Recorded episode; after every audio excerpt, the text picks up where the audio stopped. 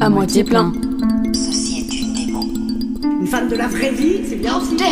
Faudra bien des hommes pour faire marcher les robots. Je dis t'es tendu, Natacha Il y a eu un combat qui a renversé le système pour que les autres Adama Traoré puissent vivre.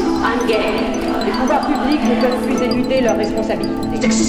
Là, on parle de la survie de notre planète, enfin pas de notre planète, mais de nous en tant qu'espèce et de toutes les espèces qui nous entourent.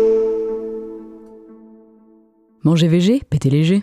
Paix ne sentent pas la rose, le régime VG, ça en impose. Salut les poulets Poulet bio élevé en plein air, non destiné à la consommation. On espère que vous allez bien et que vous vous épanouissez dans vos prés. Aujourd'hui, on va essayer d'éclairer vos interrogations sur qu'est-ce donc que ceci, les végétariens? Eh bah, eh bah je crois qu'on a trouvé notre gros thème, dis donc. Bon, pour commencer, il y a plusieurs façons de diminuer sa consommation de viande. Il y a plein de noms pour ça, alors on va essayer de déblayer un peu le terrain pour planter les patates. Alors, il y a d'abord le flexitarisme, c'est quand tu réduis ta consommation sans totalement arrêter et que t'essayes de vérifier que ta viande c'est pas de la merde. Ensuite, il y a le végétarisme, t'arrêtes de manger de la viande. Ça va, c'est tout. Végétalisme ou végétarisme strict, c'est comme végétarien, mais en plus t'arrêtes de manger tout ce qui est produit par les animaux. Les œufs, le lait, le fromage et oui, mesdames, messieurs, même le miel. Ensuite, il y a le véganisme. Non, c'est pas un gros mot, hein, détendez-vous. C'est végétalien et en plus, t'arrêtes d'acheter des vêtements en cuir, en laine, en animal, quoi. Et tu es généralement engagé dans la protection animale. Et alors, il y a le dernier, pesquétarien, Euh, ça c'est un peu le dilemme de, de Louise. Bonjour. T'arrêtes la viande, mais pas le poisson. Nous voulons, c'est du poisson. Faut bien goûter. Dans cette émission, on parlera principalement de végétarisme, car c'est une pratique que nous avons personnellement adoptée et dont on peut parler en connaissance de cause. Si vous souhaitez avoir davantage d'informations sur les autres régimes alimentaires que nous avons cités, on vous met quelques liens sur nos réseaux. Et c'est parti Mais alors pourquoi donc qu'on devient végétarien? Bien ça, c'est une très bonne question, Mireille. Il y a plein de raisons différentes pour lesquelles une personne peut devenir végétarienne. Et il peut y avoir plusieurs raisons pour une seule et même personne, hein, d'ailleurs. Pour les animaux, eux-mêmes, parce que mince, on les maltraite un petit peu quand même. Pour sa flore intestinale, parce que franchement, la viande, quand on y pense, c'est super dur à digérer. Mais ça, ce sera une autre émission. Deux points. La digestion. Pour le coût économique que cela représente, Coucou les étudiants pour notre santé, Coucou cholestérol, diabète et hypertension. Et bien sûr, arrêter la viande pour notre chère planète, parce que vous allez le voir, l'impact écologique est faramineux. Si vous êtes patient, à la fin, on vous racontera nos parcours et pourquoi qu'on est végé, nous. Bon, bah, même si ça fait euh, qu'une émission et un prologue qu'on se connaît, vous commencez à comprendre que l'écologie, c'est un peu notre cam. Alors développons. Pourquoi donc que c'est écolo d'être végé? Ta, cam, mea, mea. Allez. Alors, à votre échelle d'individus qui ne peuvent pas non plus changer le monde tout seuls, diminuer voire supprimer la consommation de viande de votre régime alimentaire est l'action qui diminue le plus votre impact carbone sur la planète. Ça c'est dit, et pour le prouver, on vous donnera un petit test à faire afin de connaître votre impact carbone. Qu'est-ce qu'ils sont gentils? Mais alors pourquoi? Parce que Consommer de la viande, ça implique plein de trucs qui se passent avant d'arriver dans votre assiette. Pas de chance. Crotte de nez. Faire pousser du blé afin de nourrir le bétail et l'entretenir, consommation d'eau, d'électricité, utilisation des engrais parfois chimiques et donc mauvais pour les nappes phréatiques et des pas toujours gentils OGM. Petite précision, on ne parlera pas ici des conditions d'élevage qui sont parfois, trop souvent même, catastrophiques. On verra ça plus tard, peut-être. Puis vient l'abattage. Quel joli mot. Outre la barbarie de certaines méthodes, la viande devra être lavée, coupée, puis mise pour la plupart en barquettes plastiques ou alu pour les grandes surfaces où elle sera conservée dans des zones froides mais ouvertes, donc très énergivores. Mais l'impact écologique de la viande ne s'arrête pas là. Et non, une fois chez le consommateur, cette viande, dont la date de péremption est souvent erronée, si elle est toujours sous vide, elle peut encore être consommée quelques jours après la date limite, risque d'être jetée si elle n'est pas consommée à temps. Petit tips pour la consommation d'aliments périmés, et c'est cadeau. D'abord, il y a une différence entre DLC, date limite de consommation, et la DCR, ou date de consommation recommandée, aussi appelée à consommer de préférence avant le. L'une vous met en garde contre des risques d'intoxication, l'autre contre la dégradation du goût et de la qualité d'un aliment. Celui-ci ne devient pas dangereux, mais juste moins bon. Donc ne jetez pas. Et pour la DLC, ce sont des normes juridiques. Si votre poulet sent le poulet, mais qu'il est périmé depuis avant-hier, mangez-le, vous n'allez pas mourir.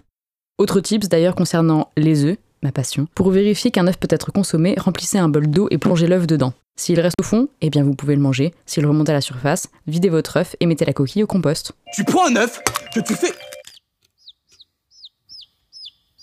Bref, si on ajoute le gaspillage des grandes surfaces à celui des consommateurs, en plus d'avoir abattu une bête et d'avoir consommé une quantité monstre de ressources, on la jette finalement à la poubelle. Tout va bien. Tout va bien. Évidemment, nous comprenons les arguments des agriculteurs qui sont inquiets pour leur avenir. Si tout le monde cesse de manger de la viande, c'est pas ouf pour leur survie. Et dans un monde idéal où l'urgence écologique ne serait pas d'actualité, on pourrait envisager de repenser l'agriculture, de la rendre plus durable et respectueuse de l'environnement et des animaux. Malheureusement, on n'a plus trop le temps pour ça. Les 30 glorieuses et les baby-boomers ayant fait un peu trop de barbecue, on se retrouve avec le sort de la planète dans les mains, ou plutôt dans la bouche. Et en parlant de bouche d'ailleurs, petit point sur l'anatomie humaine et son évolution. Ne vous êtes-vous jamais demandé pourquoi doit-on couper la viande avant de la manger? Eh bien parce que nos mâchoires ne sont plus du tout les mêmes que nos aïeuls les Cro-Magnons. Au fil du temps, notre mâchoire s'est rétrécie, tout comme la taille et le nombre de nos dents. Chez certains, euh, les dents de sagesse poussent toujours, et il faut les enlever parce que c'est des nids à caries et à problèmes cardiovasculaires. Et puis, on n'a plus trop de place dans notre mâchoire pour ces dents-là. Je parle d'expérience, ça fait mal. Notre organisme n'est donc en réalité pas très propice à la consommation de viande, bien que de nombreux discours de grand-mère sans fondement scientifique clament le contraire. Cassons le mythe, la viande est bonne et nécessaire à la santé. Non. Ça, c'est encore une histoire de pression des lobbies et d'argent. C'est marrant comme souvent nos problèmes viennent de là, hein. Hmm, N'est-ce pas? Ça, c'est pour moi. Ça, c'est pour moi. Je vous conseille le reportage Netflix, et oui, des fois c'est quand même chouette cette plateforme, de Game Changers, avec notamment Arnold Schwarzenegger, qui vous explique pourquoi il est devenu végétarien. Schwarzy, l'homme qui ressemble à un bœuf, mais qui n'en mange pas. Le reportage montre également l'impact du régime végétarien sur les sportifs de haut niveau et propose des expériences qui suggèrent que la viande pour l'organisme, bah, bof. Cassons un autre mythe. Être végé, ce n'est pas juste manger des légumes et devenir tout mince et frêle, et pâle, et mort de fatigue. Nous, ça fait 5 et 2 ans qu'on ne mange plus de viande, ça nous empêche pas de faire des baskets tous les week-ends et de courir des semi-marathons sans tomber dans les pommes. Après, on a un métabolisme qui a tendance à naturellement éliminer ce qu'on mange, donc faut rester vigilant et veiller à avoir tous les nutriments dont notre organisme a besoin. Mais le régime végétarien s'y prête tout à fait en fait. Sachez d'abord que les protéines animales peuvent être remplacées par des protéines végétales, et que bah il y en a plein et elles sont toutes aussi bonnes, voire meilleures que les protéines animales. Petite liste non exhaustive des aliments qui contiennent v'là les protes si t'as peur d'en manquer. Qu'est-ce que tu cherches là J'ai perdu ma lentille. Déjà, les légumineuses, Et avec ça, tu peux faire plein de choses. des steaks végés, maison par exemple, et ça c'est bueno bonito. Les lentilles, les graines en tout genre, sésame, amandes, tournesol, le quinoa, les céréales complètes, donc go manger du pain et des pizzas, les légumes verts. Qui veut du gratin de brocolouche Aussi, on mange du légume cuit et des céréales pour se favoriser le transit. Hashtag les fibres sont tes potes. Ensuite, arrêter la viande, en fait, ça t'apporte pas tant de carences que ça. Être végétarien et être végétalien, c'est très différent. Le végétarien aime le camembert et la fourme de Montbrison. Donc on arrête de mentir aux enfants en leur disant que manger de la viande, c'est pour leur faire du bien parce que leurs artères vous insultent déjà. T'es le roi des cons au pays des emmerdeurs. Un, un petit- un petit con, casse-couille, un espèce de petit enculé de merdeux qui chiale sa race toute la journée. Voilà ce que t'es, connard Connard Connard Très concrètement, comment ça fonctionne dans ton corps de devenir végétarien? Changer de régime alimentaire, au début ça peut sembler super compliqué, mais votre flore intestinale met environ 3 semaines à changer et à s'adapter à de nouvelles habitudes. Si pendant ces trois semaines vous avez réussi à garder votre régime alimentaire, qu'il soit sans sucre, sans gras, sans viande ou que sais-je, votre flore intestinale y aura pris goût et enverra ensuite des signaux à votre cerveau pour lui dire que la viande c'est pas bon, donne-moi des légumineuses. Ceci n'est pas une boutade, imaginez la flore intestinale en mode il était une fois la vie pour vous faire une image. Bon, alors la viande c'est bon. Enfin non, c'est mal. Enfin bref, t'as capté, c'est fait quoi. Mais alors, et la poiscaille dans tout ça? Quoi? Quoi les poissons? Qu'est-ce qu'elle veut Dory? Eh bien c'est très intéressant Michel. Figure-toi que les poissons, bah la façon dont on les consomme, c'est pas... C'est pas fou quoi. On est un peu en train de leur niquer leur écosystème et en plus de ça c'est moins vaillant puisque bah on vit pas dans l'eau. Souvent reléguée à la marge des discours écologistes et végétariens, la menace que représente la pêche commerciale pour notre écosystème et notre santé est absolument énorme. Alors nous allons vous en dire deux mots si vous le voulez bien. Déployez vos nageoires, on plonge dans le cœur du sujet. Sous l'océan, tout, tout c'est bien mieux. Tout le monde est heureux sous l'océan. Parce qu'on dit beaucoup bla bla bla les pauvres agneaux. Mais votre tarama là, c'est des centaines de bébés poissons hein. Pauvre Nemo, vous avez mangé ses frères. Bon, moi j'ai été la première à placer cette étape loin derrière celle d'arrêter de manger de la viande. Parce que le lien le plus évident que l'on tisse quand on parle d'alimentation et de pollution, c'est celui des élevages intensifs de bovins par exemple. On appelle ça plus communément de la merde, pour votre information. Et qu'est-ce qu'on fait? On racle tout ça, on tape tout dans des grandes bassines, nous autres on appelle ça des piscines. Mais la destruction de la vie marine a un impact bien plus grave sur la planète. Les océans et les écosystèmes qui y vivent ont un rôle majeur dans la régulation de notre atmosphère et par conséquent du réchauffement climatique. Et c'est pas pour rien qu'on a baptisé la Terre la planète bleue, hein. Composée à peu près de 70% d'eau, fallait se douter que ça avait son importance, quand même. Un peu. Pour vous donner une idée, l'océan retient 93% du CO2 présent sur Terre. Bref, vous l'avez compris, les océans c'est important et s'agirait d'en prendre un peu soin. Il s'agirait de grandir. La pêche commerciale, c'est-à-dire la pêche qui a pour objectif de remplir nos assiettes de poissons panés pas bons et de saumon tout rose, Alors que de base, c'est gris comme le ciel de Bretagne. hein.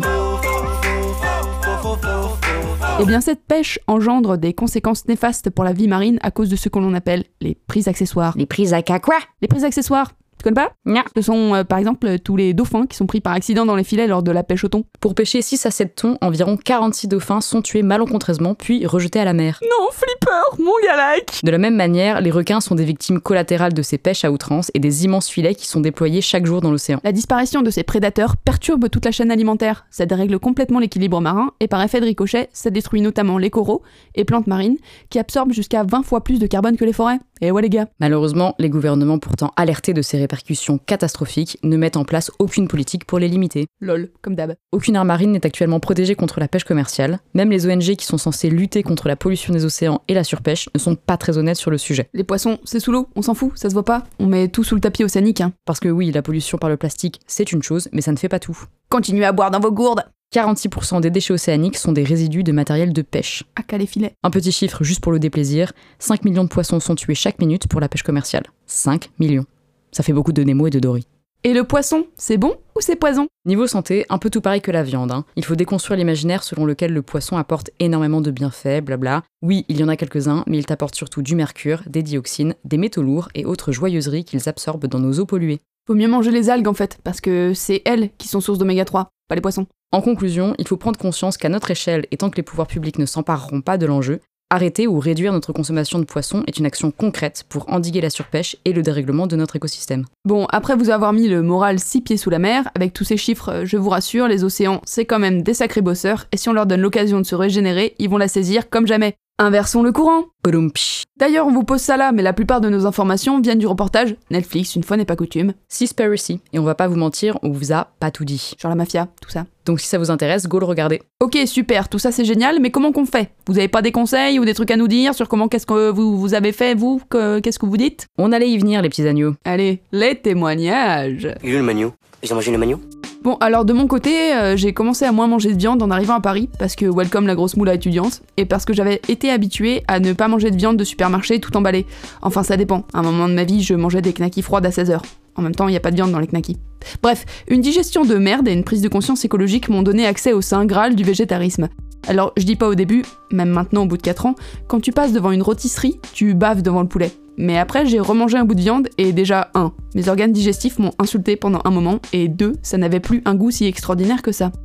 Pour vous donner un exemple, dans ma famille, j'ai deux frères végétariens, ma mère, mon beau-père, un frère et une belle-sœur flexitariens, une belle-sœur végétarienne et des cousins véganes, végétariens ou flexitariens. Plus grand monde qui mange vraiment de la viande, quoi. Et y a quelqu'un?